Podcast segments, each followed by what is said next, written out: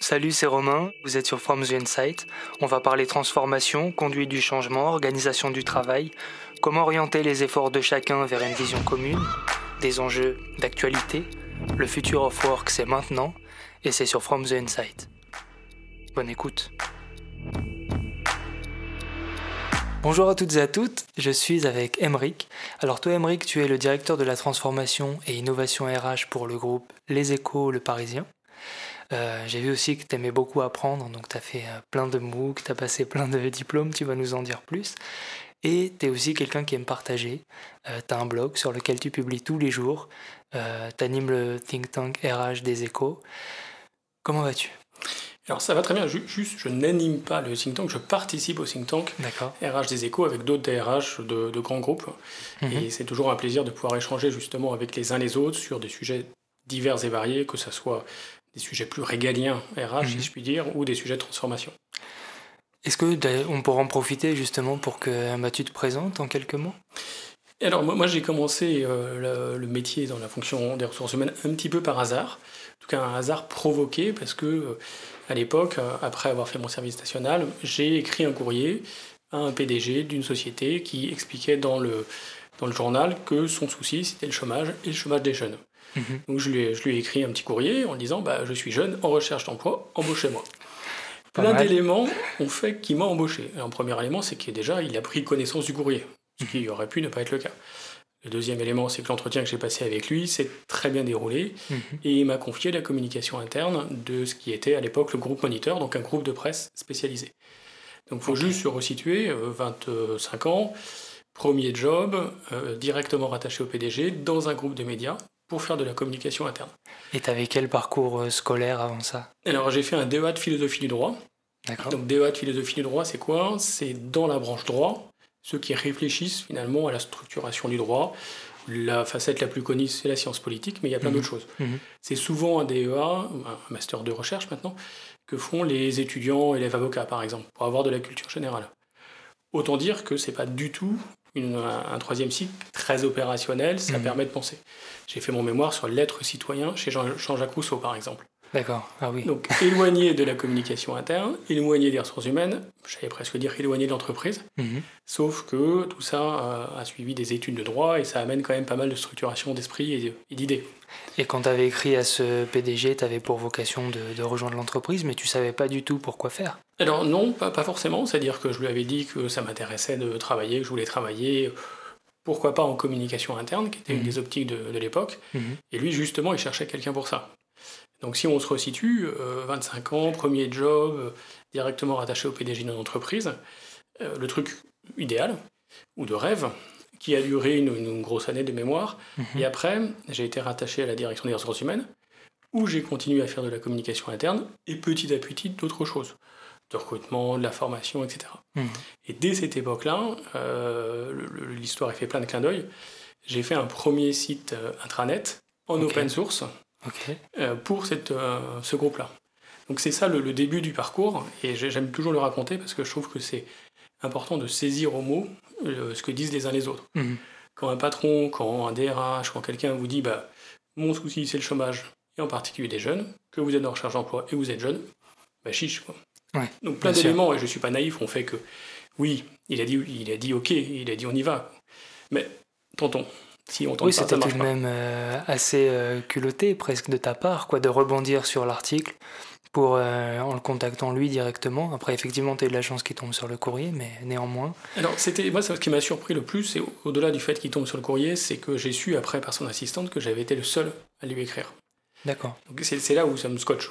Je me dis, mais comment est-ce qu'on n'ose pas écrire et bah, faire tenir ses actes à quelqu'un qui a proposé quelque chose finalement donc tout ça, c'est plein de, plein de rencontres. Et donc, euh, j'ai travaillé dans ce groupe-là pendant plusieurs, plusieurs années, donc au sein de la direction des ressources humaines, toujours avec ces côtés-là, communication interne et RH. Mhm. Donc, un début d'accompagnement de la transformation. Euh, on est au tournant des années 2000. On est au moment où euh, Vivendi, à l'époque, revend sa presse professionnelle. Donc, on est dans un groupe qui passe de LBO en LBO et, qui bouge pas mal par rapport à, ça. Donc, là, c'est la première, première expérience très, euh, très riche évidemment d'enseignements, euh, à la fois humain, à la fois relationnel, à la fois technique. Et puis ensuite, deuxième expérience, au, sein groupe qui s'appelait EWIT, qui était un cabinet de conseil en ressources humaines, plutôt centré sur les études de rémunération, où là, j'avais le plaisir de recruter des consultants RH donc des, des, personnes qui faisaient un métier de rêve pour moi, parce que euh, intellectuellement, parce que les études qu'ils proposaient aux clients, etc., étaient très très riches d'enseignement. Mhm. Deuxième intérêt, c'est que c'était une boîte internationale, donc ça avait été une deuxième ouverture par rapport à ça. Ça n'a pas duré très longtemps, parce qu'un cabinet de recrutement m'a appelé pour me dire, bah voilà, j'ai un poste pour vous, euh, au sein de ce qui allait euh, s'appeler Editis, mhm. pour être l'adjoint de la DRH de l'activité littérature.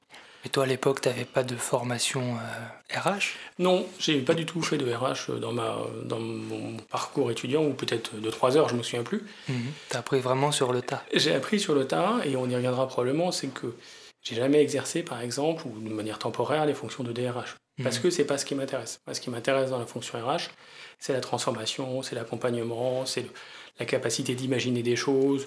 J'allais presque dire c'est du marketing, de la com, du commercial, etc. Mais c'est pas du RH au sens droit social. Mhm.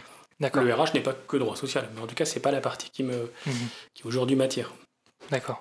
Donc c'est euh, ce poste-là auprès, auprès d'elle, euh, donc dans la partie littérature du groupe Editis, donc c'est des maisons d'édition de livres, où là euh, bah, j'ai fait beaucoup de formations, beaucoup de recrutement, beaucoup de communication interne, toujours pour accompagner finalement ces nombreuses petites PME dans, bah, dans ce qui est aujourd'hui devenu un, grand groupe. Donc ça a duré euh, plusieurs années cette fois-ci, mmh. euh, jusqu'en 2014, où là j'ai quitté les filiales pour revenir sur l'ensemble du groupe Editis et créer la fonction de la direction des talents et du développement RH. Donc là l'objectif il est assez simple finalement à dire, c'est comment créer le désir chez ceux qui ne sont pas encore candidats de venir dans le groupe. Donc ça veut dire que je passais mon temps à rencontrer des potentiels éditeurs pour leur dire, ben voilà, on est les plus beaux, soit, mais si vous avez envie de changer, ben venez nous rejoindre. Si vous n'avez pas envie tout de suite, c'est pas très grave, ça peut attendre demain ou après-demain. C'était les prémices de la marque employeur, c'est ça? Oui, c'est mais d'une manière un peu différente, c'est-à-dire que c'était pas la marque employeur au sens où j'affiche dans le métro des choses, mhm. c'est la marque employeur, j'allais dire intuitive personnelle. C'est-à-dire que je vous rencontre, on discute ensemble, vous me livrez des choses, je vous livre des choses, et à un moment donné, avant que vous n'envoyiez votre CV à tout le monde, l'objectif c'était Ah bah tiens, j'ai vu Editis à mhm. travers moi, j'ai envie de les rejoindre. D'accord. Donc ça c'était assez intéressant parce que c'était plutôt novateur dans l'univers de l'édition de livres. Mhm. Ça peut exister ailleurs, mais c'était novateur là-dedans. Puis la deuxième chose, c'est une autre relation au candidat. C'est pas un candidat qui a postulé à une offre, c'est pas un candidat qui, qui fait acte de candidature, c'est moi qui allais les chercher pour les séduire, en tout cas pour avoir une séduction bilatérale. D'accord. L'autre euh, activité dans ce poste-là, c'était imaginer des choses pour l'ensemble du groupe. Par exemple, on a imaginé des formations pour les managers, on a imaginé des formations pour développer la culture du livre, on a imaginé des formations pour développer la culture financière. Donc là, ce qui était intéressant aussi dans ce poste-là, c'est d'être dans une vision de holding, donc ne pas avoir d'équipe, sauf à se dire que l'ensemble des équipes RH, finalement, étaient ceux qui pouvaient être mes relais dans mmh. la mise en œuvre des choses. L'autre intérêt, c'était bah, des, contacts avec plutôt les gens du COMEX pour les convaincre de déployer tel ou tel euh, programme de formation. D'accord. Et ça, c'est un poste qui a été euh, taillé sur mesure pour toi ou... Alors oui, parce que c'est une autre particularité, j'allais venir euh, après, mais allons là-dessus. C'est que dans ma carrière, je n'ai jamais pris de poste qui été occupé par quelqu'un d'autre. C'est-à-dire tous mes postes ont été des créations de postes. Alors au mmh. début, on peut dire que ça fait du hasard. Il y en a qui trouvent que c'est euh, assez conforme finalement à mon côté entrepreneurial et autres. Mais l'état de fait que bah, tous les postes, ça a été des créations de postes. Mhm. Donc ça veut dire que je suis jamais arrivé sur une définition de poste toute, euh, toute écrite. Je suis jamais arrivé en disant bah tiens monsieur ou madame X qui était avant moi me transmet des dossiers. J'ai toujours créé. D'accord. L'autre particularité, c'est euh, je suis arrivé au groupe Les Écoles Parisiens il y a 3-4 ans maintenant. Et je suis pas arrivé non plus par hasard. Je suis arrivé parce que Blandine Langlois, qui est la TRH du groupe Les Écoles Parisiens, a été ma patronne chez Editis. Et donc il y a eu un vrai coup de foot professionnel, on a hmm. travaillé longtemps ensemble chez Editis, on s'est toujours dit si un jour on peut retravailler ensemble, on retravaille ensemble. Donc ça c'est une deuxième particularité je trouve, en plus de la création de postes, c'est de renouer hmm. avec celle qui m'a euh, fait grandir professionnellement chez Editis pendant plusieurs années. Celle qui a été ton, en quelque sorte ton mentor. Oui, exactement. Et puis avec une, un échange et une confiance très très forte entre elle et moi, mhm. une complémentarité aussi dans la vision de la fonction RH, où elle est sur des compétences que j'ai pas et euh, probablement en miroir, également, et c'est un vrai, vrai plaisir. C'est, quand on voit euh, une des raisons pour lesquelles les gens quittent les entreprises, parfois c'est la raison de l'entreprise en elle-même, mais souvent c'est le lien qu'on a ou pas mhm. avec son manager ou avec son équipe. Et là, très clairement, euh, j'ai un lien, idéal. Mhm. Parce qu'on on se connaît bien, parce qu'on est aligné, parce que euh, tout en se connaissant, bah, il y a aussi des surprises, et heureusement, alors sans ambiguïté, c'est la chef, je suis son numéro 2, mais avec une vraie, vraie complicité professionnelle mhm. qui, a, qui a un plaisir immense. Quoi et qui permet de, de, de, faire plein de choses, y compris les plus folles. Et comment ça se passe quand tu, quand tu la rejoins? C'est toi qui lui proposes de créer ce poste et qui lui soumet tes idées, ta vision de, de ce qui pourrait être fait? Alors c'est bilatéral, je pense, parce qu'il y avait à la fois le fait qu'on a toujours gardé contact entre son départ dans le groupe Editis, le fait que je prenne des nouvelles fonctions chez Editis de directeur des talents et du développement RH, et son arrivée aux échos, on a continué à échanger sur la fonction, sur le, plaisir qu'on a eu à travailler ensemble, etc. Mhm. Et puis à un moment dans son organisation, par rapport à la transformation qu'elle voulait mener de l'équipe RH, elle a trouvé que euh, j'étais une des personnes en capacité de faire. Euh, et, elle savait très bien que euh, si demain ou après-demain me faisait une proposition pour venir la rejoindre, il y aurait 99,99% de chances que je dise oui. D'accord. Et j'allais presque ajouter oui, les yeux fermés. D'accord. Oui, donc il y a une vraie confiance entre vous. Et cette proposition, elle est venue euh, longtemps après qu'elle soit partie de chez Editis? Elle est venue 4 ans après, un peu moins de 4 ans après de mémoire. D'accord. Donc à la fois c'est très long et à la fois je pense que c'était nécessaire aussi que euh, elle comme moi on fasse un petit chemin, un bout de chemin, euh, j'allais dire en parallèle ou, ou séparé quoi. Hmm. Et, et, puis ça lui a permis et ça m'a permis aussi d'apprendre plein d'autres choses par ailleurs. Donc j'allais dire que les rétrouvailles ont été probablement encore plus belles que, le, que les, premières. Mais ça a été vraiment, et je le dis euh, sans problème, un vrai coup de foot professionnel.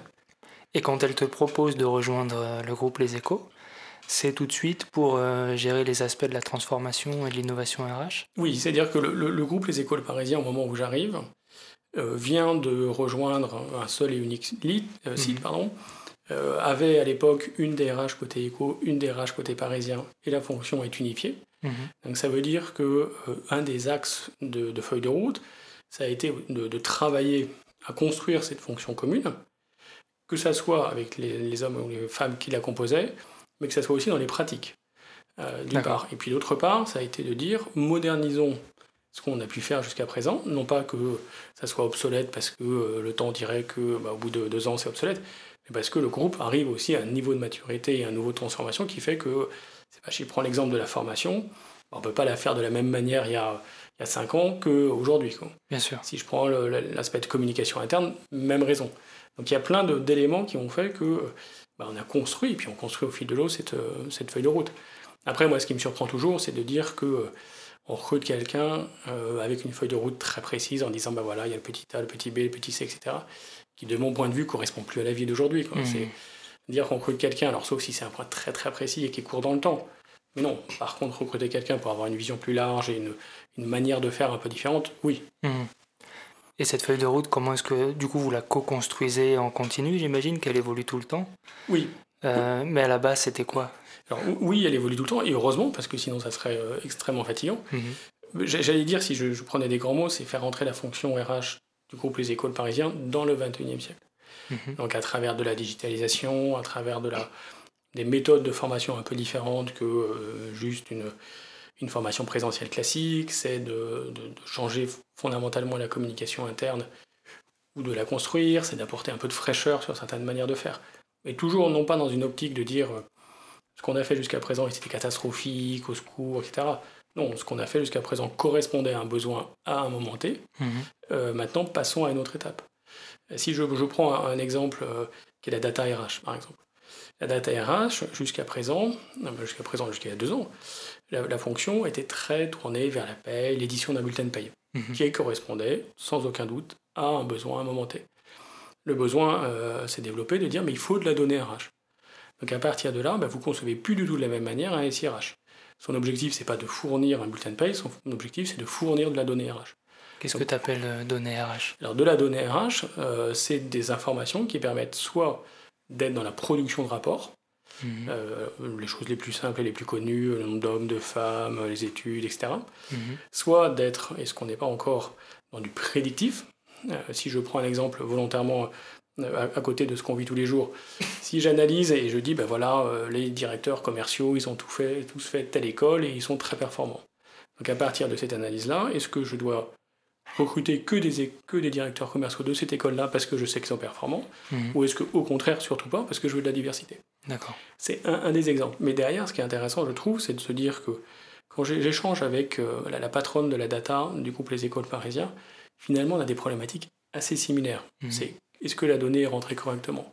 Est-ce qu'elle est qualifiée? Est-ce qu'elle est fiable? Est-ce qu'elle est fiable? Est-ce qu'elle est assez nombreuse? Mhm.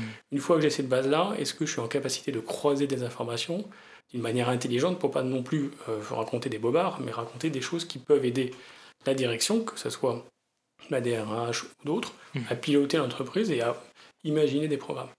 Et c'est ça que je trouve être intéressant. Et donc derrière, en termes de changement, de transformation, ça impacte pas mal d'interlocuteurs. Ça impacte évidemment le gestionnaire d'administration du personnel et paye, à qui jusqu'à présent on a dit ben, ton objectif premier, c'est que le bulletin de paye soit correct, que le salarié soit payé. Bah, ça, oui, évidemment, et heureusement. Maintenant, son objectif, c'est aussi que la donnée qu'il saisit dans le système, mhm. Même si elle est inutile pour lui et pour le bulletin de paye, soit correctement saisie. Bien sûr. Et donc, on, transforme son métier de, si je caricature volontairement, d'éditeur à bulletin de paye à mhm. presque data scientist, data analyst, data tout ce qu'on veut. Mhm. Et donc, ça, j'ai mon, mon data lake, RH, et derrière, il faut, et c'est ce que j'ai fait, recruter quelqu'un qui soit en capacité de, faire parler ces données-là. Donc là, tu fais des ponts avec euh, le, pôle data du groupe, j'imagine Alors oui non. Non dans le sens où le pôle data du groupe s'est tourné vers nos clients, vers nos prospects. Donc c'est une base euh, séparée évidemment de la base des collaborateurs. D'accord. Donc non dans ce sens-là et, surtout pas. Mhm. Oui dans le sens intellectuel. Oui, C'est-à-dire que quand je mhm. discute avec la, la patronne de la data, finalement, toute proportion gardée par ailleurs, on a ces problématiques-là. Mhm. Ou quand je discute avec des data journalistes qui euh, extraient de la data publique des éléments pour produire des articles ou vérifier des éléments d'articles, ben, on a aussi les mêmes sujets. Et c'est là où je trouve que c'est intéressant, c'est que euh, contrairement à ce que certains pourraient imaginer, non, la fonction RH, c'est pas un truc isolé, euh, séparé, une fonction dont je déteste le nom support, non. Mhm. Elle est bien au cœur du business et elle est bien au cœur, et c'est ça qui est intéressant là de la data, mais on pourrait parler de la même chose pour le marketing, pour pas mal d'autres euh, sujets. Bien sûr. Oui, et quand tu parles de data RH, ça peut, c'est transversal à tous les services en fait. Oui, et puis dedans, moi je mets, on a parlé de, de, les, femmes, les hommes, mais on peut parler aussi des formations, on peut mhm. parler des entretiens, on peut parler de plein de choses. Et c'est là où la, la fonction RH est bien au cœur des transformations. L'idée du prédictif, ce serait peut-être même aussi de parvenir à détecter quand un collaborateur a besoin d'une formation et laquelle ça pourrait être Oui, sur le prédictif, alors il faut faire attention parce que c'est toujours la même chose. on est d'abord une, fonction, et heureusement, de femmes et d'hommes. Donc mmh. Donc c'est pas la machine qui doit décider si oui ou non un tel ou un tel doit être formé. Mmh. Euh, d'une part. D'autre part, c'est pas parce que la machine dit qu'il faut être formé à telle ou telle formation que la formation sera réussie. La formation mmh. sera réussie si d'abord la personne accepte, d'une part, et puis d'autre part, si nous, en tant que, émetteur de l'information, on trouve le bon formateur, le bon cadre, le bon environnement. Bien sûr. Et ça, c'est un autre sujet que je trouve captivant dans la fonction, c'est euh, comment s'appuyer sur les, neurosciences, sur tout ce qu'on apprend en sciences de l'éducation, qui fait qu'on retient plus par l'émotion que par un grand tableau blanc où quelqu'un écrit, etc. Mmh. Donc des choses qui sont finalement parallèles à la fonction RH, parce que plus dans les sciences de l'éducation, et pour autant doivent être complètement prises en compte. Si je, je donne deux, trois exemples sur sur ça. Euh, on a monté une formation avec euh, ma, collaboratrice Eva sur euh, être manager. Qu'est-ce que ça veut dire être manager? On l'aurait monté il y a 10 ans, on serait derrière un tableau blanc avec quelqu'un qui nous raconte des choses avec des slides. Aujourd'hui, les collaborateurs qui suivent cette formation doivent rester assis sur une chaise peut-être 10 minutes sur deux jours. Ils bougent, ils font des exercices, ils font des choses très visuelles, ils font des choses très sensitives. Mmh. Et en fait, ils vivent. Et ça permet d'ancrer, parce que d'un point de vue émotionnel, il y a des choses qui, euh, qui marquent l'esprit. Ça permet d'ancrer les, sujets qu'on veut passer. Ces sujets-là, leur ADN de manager, ça, ça bouge pas. Mhm. C'est exactement la même chose qu'il y a 10 ans, il y a 20 ans, il y a 30 ans. Quoi. Bien sûr, c'est la manière par contre, c'est la manière de faire. Mhm. Euh, donc ça, c'est une illustration. L'autre illustration aussi que, que j'aime bien, c'est les sujets qu'on aborde. C'est-à-dire mhm. que pour faire groupe, pour euh, justement transmettre, etc., est-ce qu'on doit se limiter exclusivement au sujet qu'on qualifierait classique euh, apprendre des outils informatiques, euh, apprendre les, les, les, basiques du management, apprendre la prise de parole en public Ou est-ce qu'on doit aller aussi sur des terrains qui accompagnent la transformation, de culture générale? Mmh. Euh, un, exemple très récent, on a fait une conférence par exemple sur la ménopause. On pourrait se dire, mais qu'est-ce qu'on fait une conférence sur la ménopause dans l'univers d'entreprise? Sauf que quand on regarde le sujet, ben oui, ça a évidemment des conséquences, parce que euh, lorsqu'une femme est ménopausée, pendant une certaine période, ben, il y a des éléments de sa vie qui, par essence, sont euh, bouleversés. Hmm. Beaucoup, pas beaucoup, ça dépend des femmes, et, c'est pas un problème. La seule chose, c'est que si on n'apporte pas des clés de compréhension aux uns et aux autres sur cette situation-là, c'est plus souvent chez les femmes, mais ça existe aussi euh, chez les hommes, eh ben, il y a des éléments de clés qui, euh, qui ne marchent pas. Donc mm. cette conférence-là, plutôt que d'avoir un, angle qui serait un angle strictement médical, dire ben voilà, qu'est-ce qui se passe dans le corps, on a pris un angle sociologique. C'est-à-dire que j'ai fait venir une sociologue qui a raconté, d'un point de vue anthropologique, d'un point de vue sociologique, l'évolution de l'appropriation de la situation de ménopause à travers les, je veux dire, les siècles. Mm. Donc c'est un moyen d'aborder un sujet qui peut être par, par ailleurs tabou, euh, sans, être, euh, sans rentrer dans l'intimité de la femme, sans la stigmatiser en disant vous euh, c'est pas bien ou, c'est très bien, mais d'apporter la chose. Donc ça, c'est aussi un autre euh, truc que j'aime beaucoup dans mon job, c'est d'être en capacité, sur euh, trois semaines, on a fait une conférence sur le métavers, une conférence sur la singularité, et une conférence sur la ménopause. Donc autant dire que, et c'est là où on vient sur l'éclectisme des sujets, et sur la, nécessité, je pense, pour la fonction RH, d'être curieux sur tout, mhm. d'être ouvert sur tout. Parce que euh, c'est aussi par ces biais-là, ces angles-là, qu'on arrive à accompagner les, uns les autres. Et quand, quand, tu choisis ces sujets, est-ce que tu as... Alors j'imagine que tu parlais de la ménopause et de comment est-ce qu'elle impacte le business en vrai, parce qu'effectivement il y a des effets. Comment est-ce que tu arrives à mesurer derrière, si tu, si tu peux le faire d'ailleurs, est-ce que tu peux mesurer l'impact que ça peut avoir sur euh, l'innovation, euh, la capacité d'entreprendre à l'intérieur du groupe ou ce genre de choses? Alors, il y, a plusieurs éléments de mesure. La première chose qui est sûre, c'est que les soft skills, c'est difficile à mesurer. C'est-à-dire que, je, contrairement à une formation, je sais pas Excel, où je sais remplir la case, je ne sais pas la remplir. Donc ça, c'est assez difficile. Pour moi, il y a plusieurs éléments qui sont importants dans la mesure du succès d'une conférence. La première chose, c'est est-ce qu'on en parle? C'est-à-dire, avant qu'elle se déroule, est-ce qu'on en parle? Est-ce qu'on en parle dans les étages? Est-ce qu'à la cafette, les uns les autres échangent sur le sujet? Mhm. Autant dire que la conférence sur la ménopause, oui, ça a fait beaucoup, beaucoup parler. La deuxième chose, c'est. Mais ça, pardon, je t'interromps. Comment tu te rends compte que ça fait beaucoup parler? Bah, Parce qu'on on, m'interpelle dans les couloirs ah ouais, pour me dire euh, Ah, tu fait cette conférence-là, c'est assez osé, ou c'est super, etc. Ou on me rapporte des discussions qu'il y a eu. Mhm. Donc, ça, c'est un premier élément. Deuxième élément, c'est le nombre d'inscrits. Mais le nombre d'inscrits, dans l'absolu, euh, j'allais dire, ça m'égale un peu. Parce que le nombre d'inscrits, il est moins important que le nombre de participants réels. Oui, exactement. Et euh, troisième élément, le nombre de participants au début et le nombre de participants à la fin. Donc ça, c'est un, autre critère, c'est est-ce qu'il y a une stabilité d'audience. Et puis dernier élément, c'est est-ce qu'on m'en parle après? Mhm. donc pour moi, c'est ça des critères de mesure. Après, euh, dire, ben voilà, on a fait cette conférence-là, donc demain ou après-demain, on vendra plus d'abonnements sur les échos parisiens. Non, c'est pas, pas possible. Ah oui, non, bien sûr, bien sûr. Par contre, est-ce que demain ou après-demain, euh, parce que des euh, collaborateurs ont parlé de ces conférences euh, dans leur univers et leur sphère personnelle, ça donne une attractivité au groupe Les Écoles Parisiens plus forte que son voisin? Probablement que oui. C'est difficile à mesurer et puis c'est pas immédiat, mais mhm. probablement que oui. Mhm. Et c'est ça où, où ce qui est intéressant aussi dans la fonction, c'est qu'on est à la fois interne, à la fois externe. Quand on raconte quelque chose à l'intérieur, ça se voit évidemment à l'extérieur. D'où l'importance de ne pas raconter n'importe quoi. Hmm. Donc là, on est vraiment, comme tu le dis, sur des sujets qui sont euh, très long terme. Euh, ça relève presque de la croyance. On croit que ça va avoir un impact positif, en tout cas on l'espère. Mais tu parlais tout à l'heure d'uniformiser les pratiques.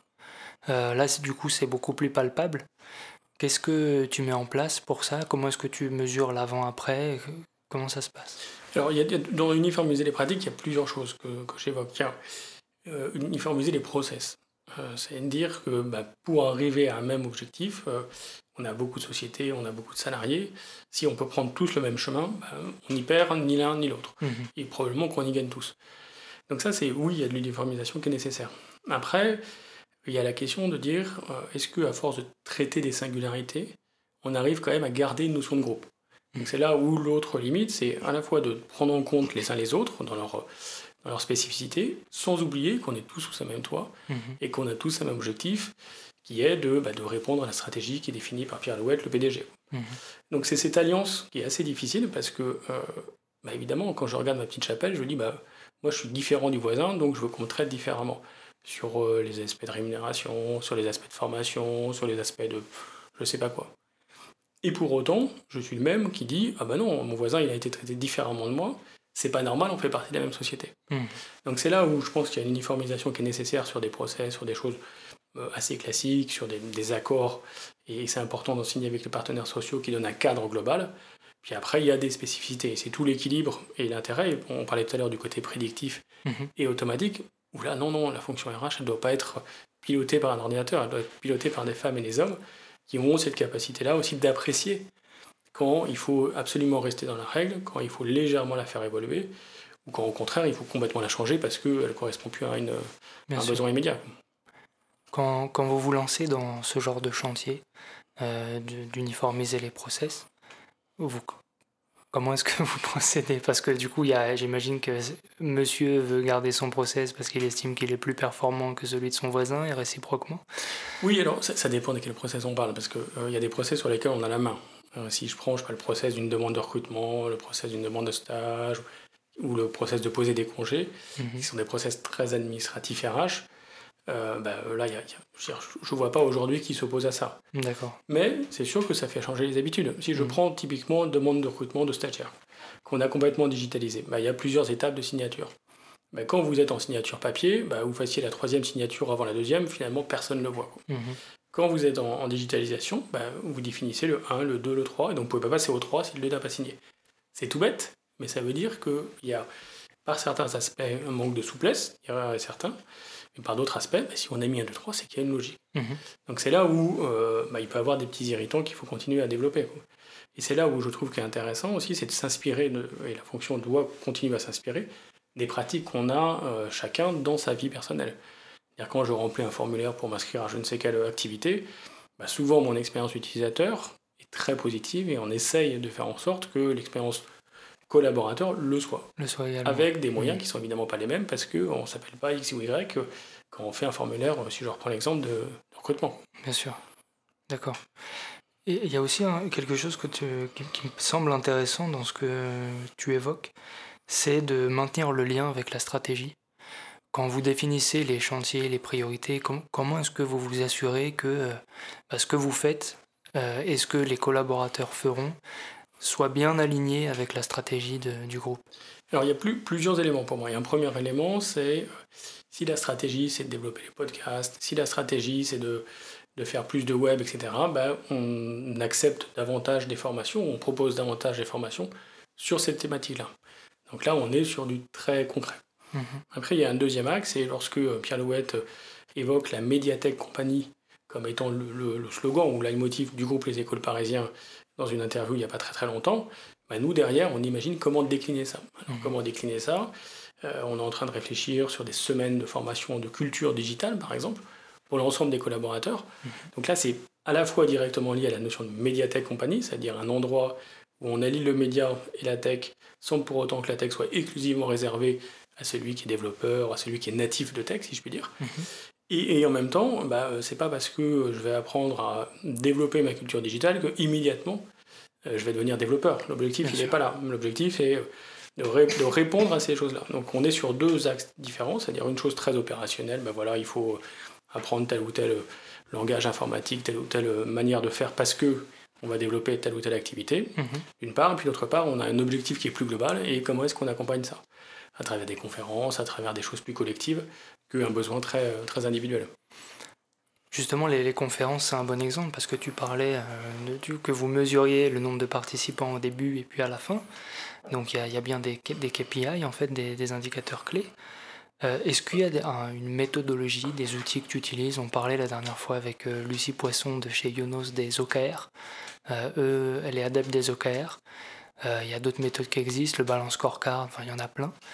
Est-ce que tu as des petits, euh, des petits outils que tu utilises? Mm, pas, vraiment. Euh, et, pas vraiment, et c'est pas très grave, parce qu'on a vécu deux années et demie, comme tout le monde, très Covid. Euh, donc j'allais dire tous les points de comparaison qu'on a depuis deux ans et demi, je, les jette ou presque.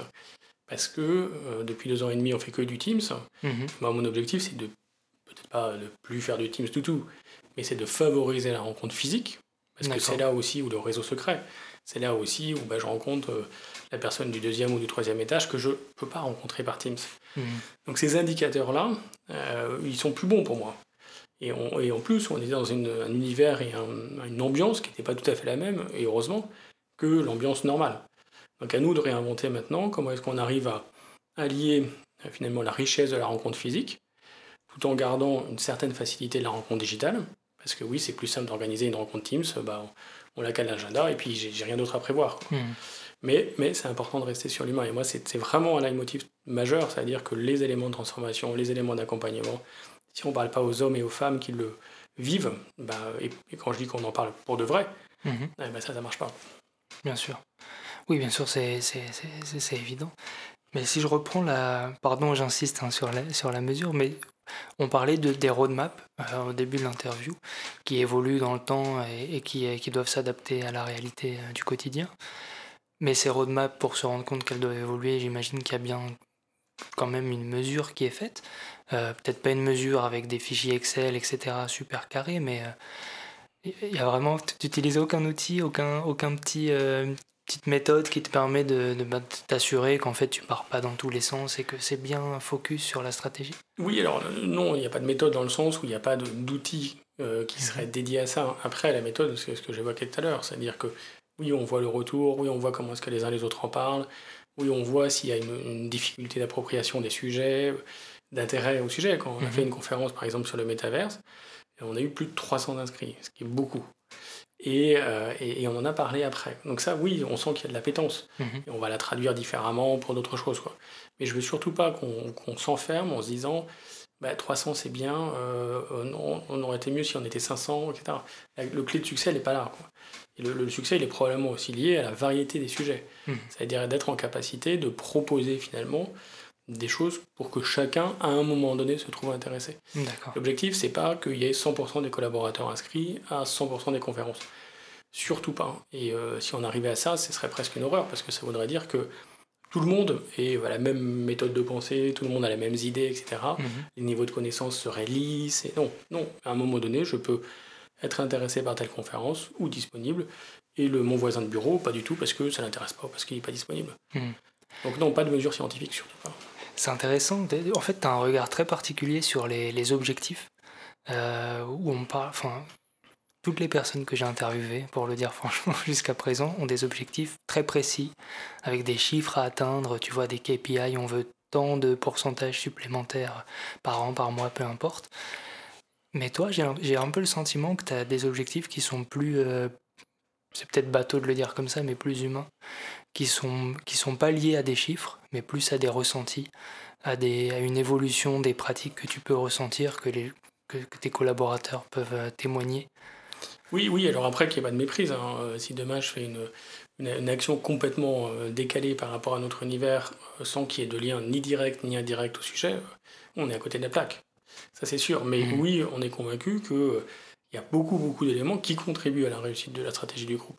Hmm. Et ces éléments-là, il y a au quotidien, euh, oui, les collaborateurs ont des objectifs individuels, etc., de, de production, de réflexion, quels que soient les, les métiers, ça c'est sûr. Mais moi, je, je, réagis là au niveau global groupe. Hmm. C'est-à-dire quand je propose quelque chose, et heureusement, euh, et c'est peut-être ça qui fait aussi le, le, la, fusion d'esprit avec euh, ma, ma boss, c'est trouvons un moment où les uns et les autres peuvent échanger physiquement demain, euh, hier par, euh, par Teams, mhm. sur des sujets qui ouvrent l'esprit, qui sont quand même globalement dans notre philosophie, mais qui peuvent prendre des couleurs différentes.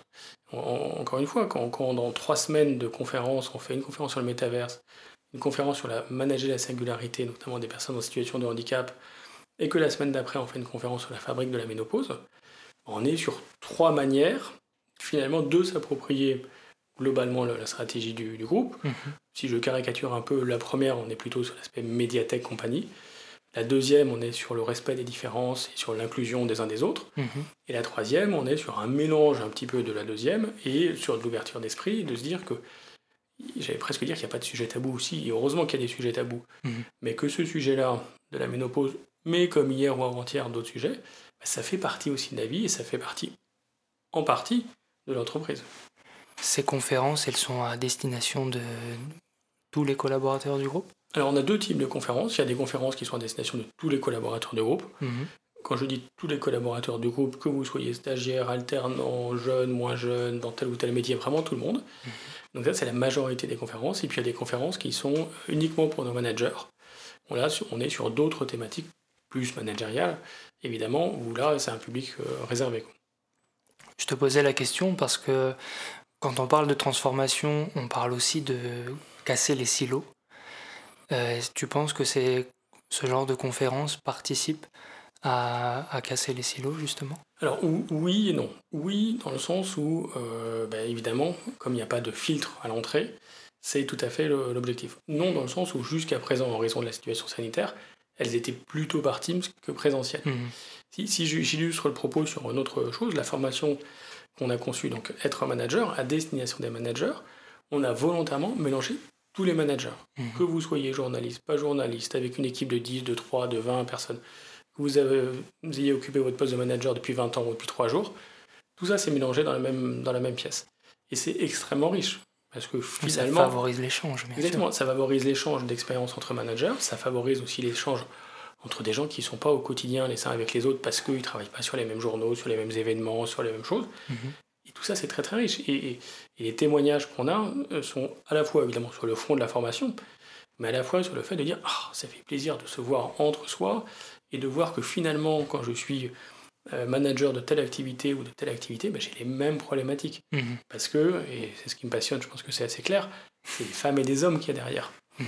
Les femmes et des hommes, que vous, soyez au contrôle de gestion, que vous soyez à l'organisation d'événements, que vous soyez dans une rédac, ça, vous avez fondamentalement les mêmes problématiques. Après, vous n'avez pas forcément exactement les mêmes réponses, parce que les cultures ne sont pas les mêmes dans tel ou tel métier, mais vous avez les mêmes problématiques. Bien sûr.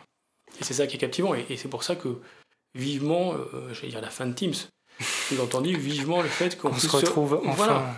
Voilà.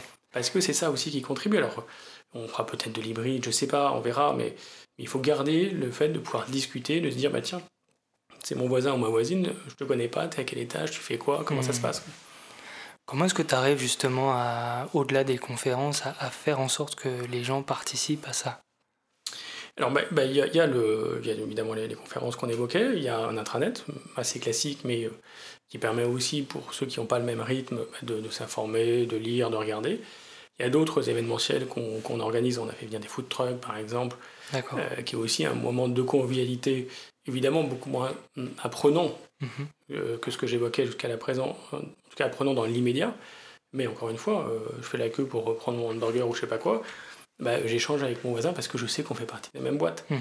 Donc il y, a aussi ces, éléments-là, c'est-à-dire à la fois la convivialité, j'allais dire 100% de convivialité, et à la fois la convivialité qui est mêlée à du savoir ou du savoir qui est mêlé à la convivialité. Quand je, t'écoute, j'ai vraiment l'impression que tu mets l'accent sur le, le, fait de créer du lien entre les gens. Quelle différence tu fais entre la transformation, l'innovation RH et ce qu'on pourrait euh, peut-être classer dans la catégorie des happiness managers? Alors, happiness manager, on entend plus trop parler, mais euh, finalement, c'est peut-être tombé en désuétude, comme, comme tous les métiers qui sont, qui sont basés sur pas grand-chose. Euh, en fait, fondamentalement, pas grand-chose en différence. C'est-à-dire que si l'objectif de l'happiness manager, c'était de créer du lien entre les uns et les autres, c'était de faire en sorte que tout se passe bien, mhm. oui, euh, mais il y a une petite différence qui serait que peut-être qu'on essaie d'apporter du savoir aussi, et pas uniquement, si je caricature un peu, des croissants et du café. Oui, bien sûr. Euh, même si c'est très important, le croissant et le café. Mais si on ajoute une goutte de savoir, ça donne une saveur au café qui n'est pas tout à fait la même. Mhm, mhm. Et ça, c'est un, premier, un premier élément. Deuxième élément, euh, par rapport à la question, c'est de se dire que finalement, est-ce qu'il y a une transformation spécifiquement RH Non. Je pense qu'il y a une transformation dans tous les domaines qui passe par aussi la capacité d'appropriation des uns des autres du sujet. Mhm. Et cette capacité d'appropriation, elle doit prendre des formes différentes. Et on en a évoqué euh, pas mal depuis le début de notre échange.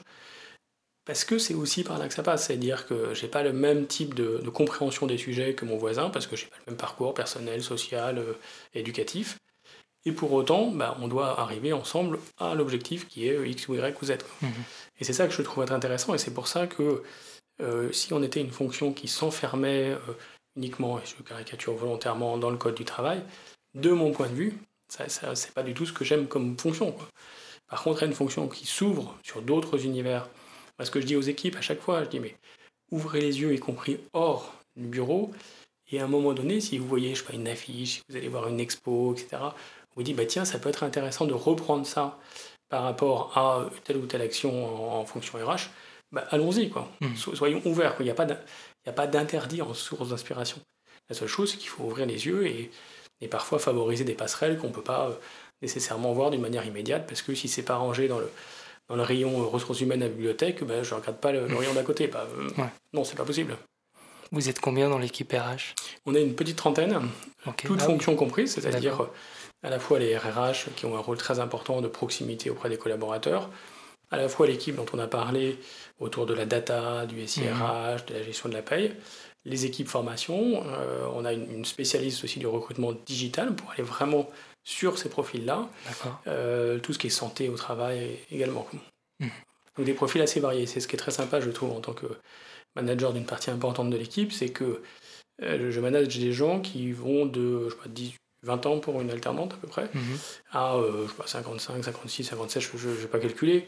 Donc un panel d'âge qui est assez intéressant, un panel de formation également intéressant entre des, des, personnes qui sont des premiers niveaux de qualification et des personnes qui ont des masters, mhm. des parcours professionnels entre ceux qui ont quasiment fait tout leur parcours euh, ici au groupe Les Écoles Parisiens, d'autres qui viennent d'arriver. Moi je trouve ça extrêmement, extrêmement riche de d'essayer d'embarquer tous ces gens-là vers un même objectif avec... Euh, je dis pas que tous les jours c'est complètement facile, mais avec mm. la patience nécessaire, avec la pédagogie pour raconter, pour faire. Et puis je suis passionné du, sujet, donc pour faire transmettre cette passion-là, mm-hmm. et avec euh, bah, tous les revers de la passion, c'est de, faire attention aussi que bah, chacun n'a pas forcément le même goût hein, à la transformation, à l'innovation, à, la fonction RH telle qu'on l'évoque ensemble. Donc d'être aussi en capacité de raconter les histoires de manière qu'elles puissent être perçues et entendues par euh, celle ou celui qui est, euh, qui est en face de moi. Mais je trouve ça captivant. Oui, je, bah oui, je, vois que tu es, es, passionné par le sujet. C'est quoi, si tu devais euh, résumer euh, les grands enseignements justement de, de ça qui te passionne euh, Voilà, je suis manager, je veux me lancer dans une transformation et je suis intéressé par créer des liens, faire en sorte que créer une cohésion d'équipe. Il y a trois quelque chose en fait que je dis moi systématiquement aux personnes que je recrute. Et donc ça vaut pour la, la, question. La première chose, c'est que être entouré des gens sympas. Les gens sympas, alors ça paraît tout bête, mais on passe un temps fou ensemble. Et je ne demande pas qu'on euh, aille euh, prendre une bière euh, chacun, ou une bière ou autre chose, tous les soirs, etc. Non, mais qu'on passe un moment agréable, ensemble, pendant l'univers du travail.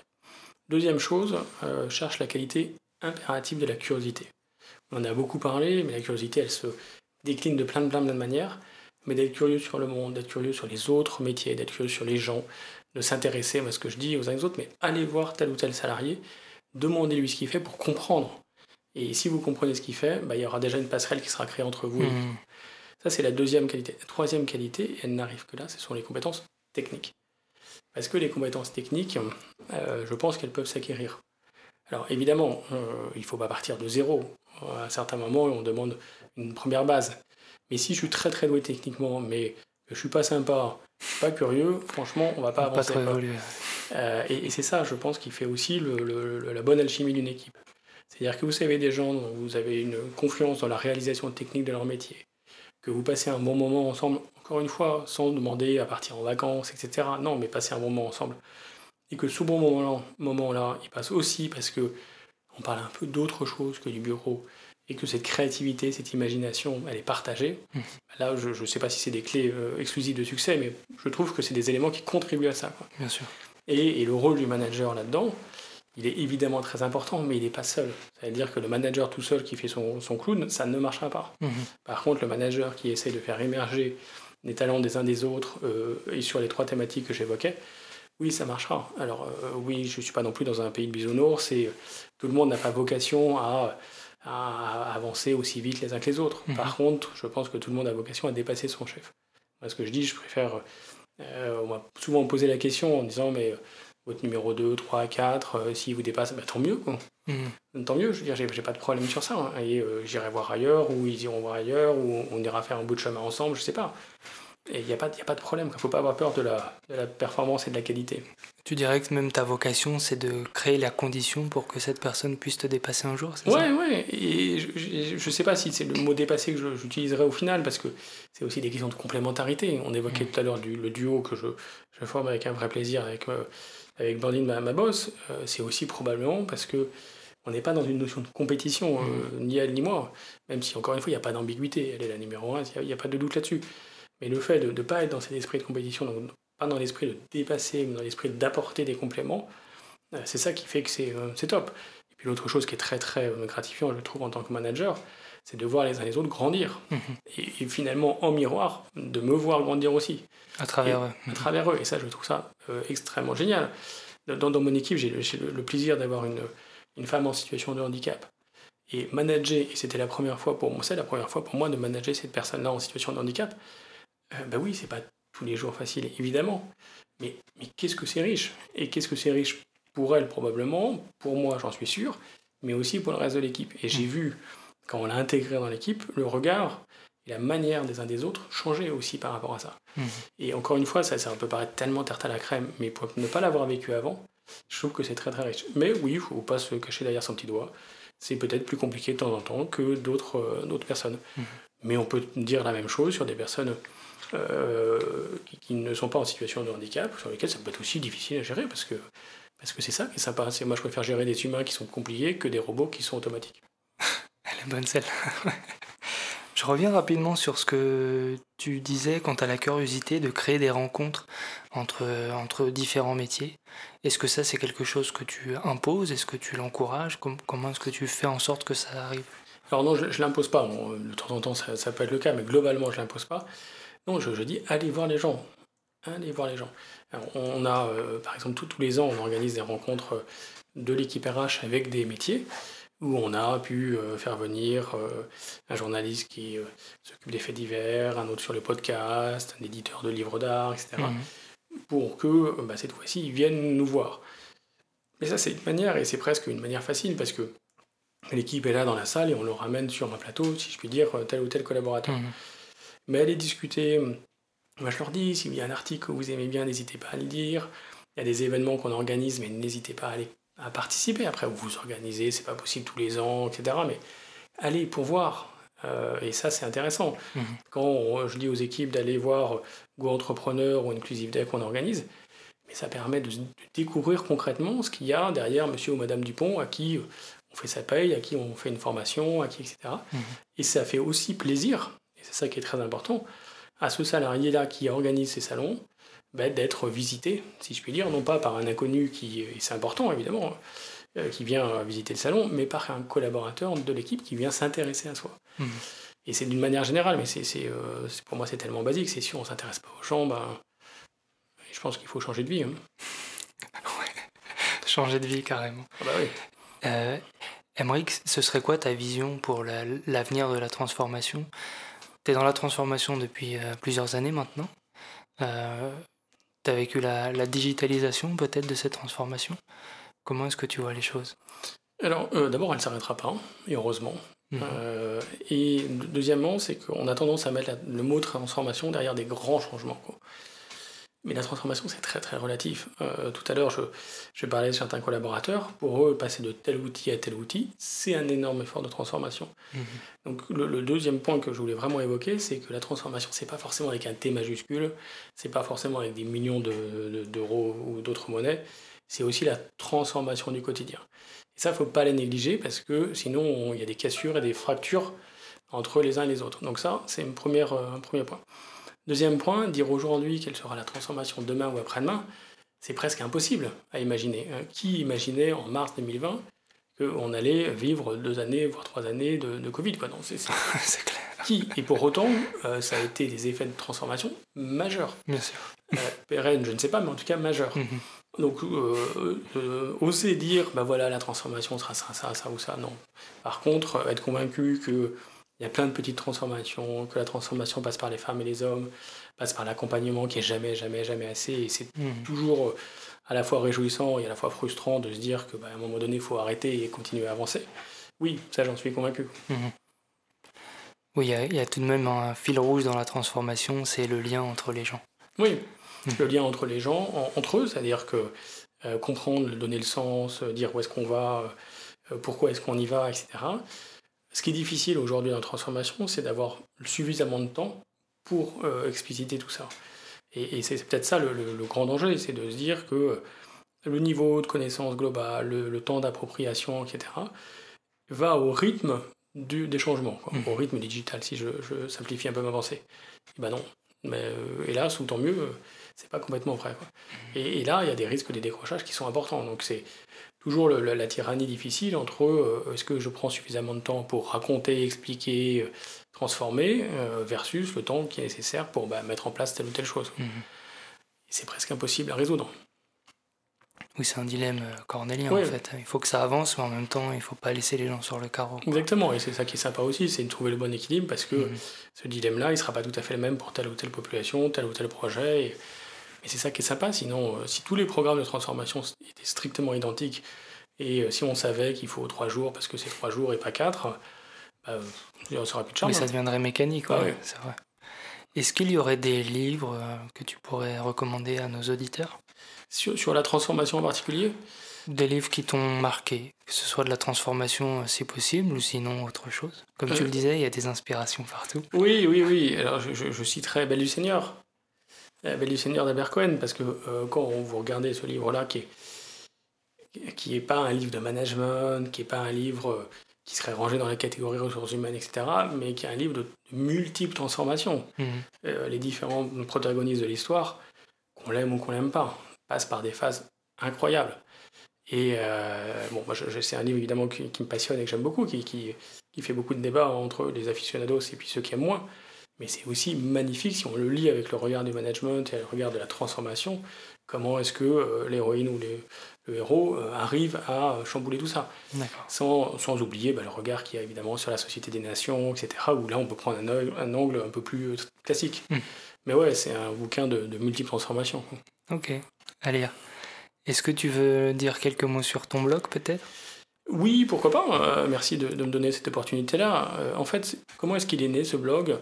Il est né parce que, euh, comme on l'a vu, je suis tout à fait passionné par ces univers-là, de transformation, de management, RH en général. Il est né quand d'ailleurs? Euh, Oula, euh, il y a 10 ans, je sais pas, il y a, ah une vie quoi.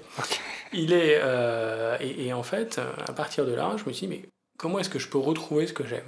Mhm. Donc le plus simple, ça a été de dire, ben, je crée un blog pour finalement être une bibliothèque référencée. L'autre élément, ça a été de dire comment est-ce que j'arrive à faire la promotion des bouquins que j'ai écrits sur le recrutement. Mhm. J'ai dit, ben, on est mieux servi que par soi-même parfois. Donc je, je ferai ça.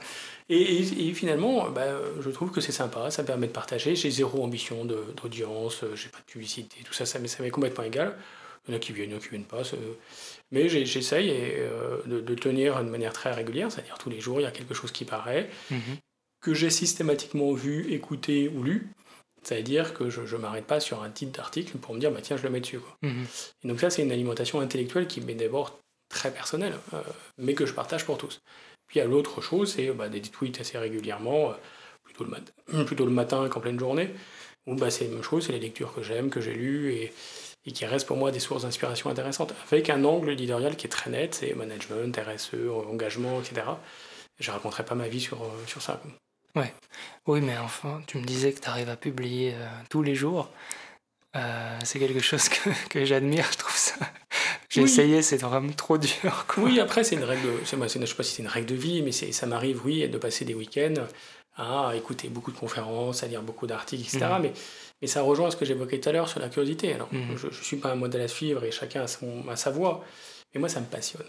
Et quand je, je lis ou j'écoute des choses qui me passionnent, euh, ça ne me gêne pas de passer trois heures. Mhm. Avec eux, quand euh, il y en a qui adorent les polars, bah, ils, ils, débutent à la première page et ils ne lâchent pas avant que euh, la dernière page soit écrite moi, ça me passionne d'écouter mm. des conférences sur le management, d'écouter des, conférences sur les neurosciences, de lire des articles sur des choses qui paraîtraient un peu décalées par rapport à, mes goûts professionnels, mais en fait pas du tout. Et, aussi peut-être parce que mon environnement professionnel est très lié à ce que j'aime dans la vie, c'est-à-dire rencontrer des gens, faire des, des, jolies euh, rencontres entre des, choses inattendues, euh, avoir un regard euh, sur des objets, sur des arts qui, me passionnent. Mm-hmm. C'est aussi peut-être ça, le, je ne sais pas si c'est un secret, mais en tout cas, le mélange finalement ou la porosité entre mes goûts personnels et mon activité professionnelle. Est-ce que tu as une newsletter ou quelque chose? Non. Non, donc si on veut lire tes articles, on va directement Exactement. sur... Bah, après, ils sont retweetés et tout ça, donc on peut suivre le compte Twitter. Mais, Oui, je mettrai un lien depuis le, le site. Emeric, merci beaucoup. Merci. Euh, pour ta participation, pour ton ouverture, pour euh, tous ces précieux conseils. À bientôt. À bientôt, merci. Cette émission a été préparée avec Nicolas Fronto et Raphaël Pazoumian pour le mixage. Retrouvez-nous sur fromtheinside.com.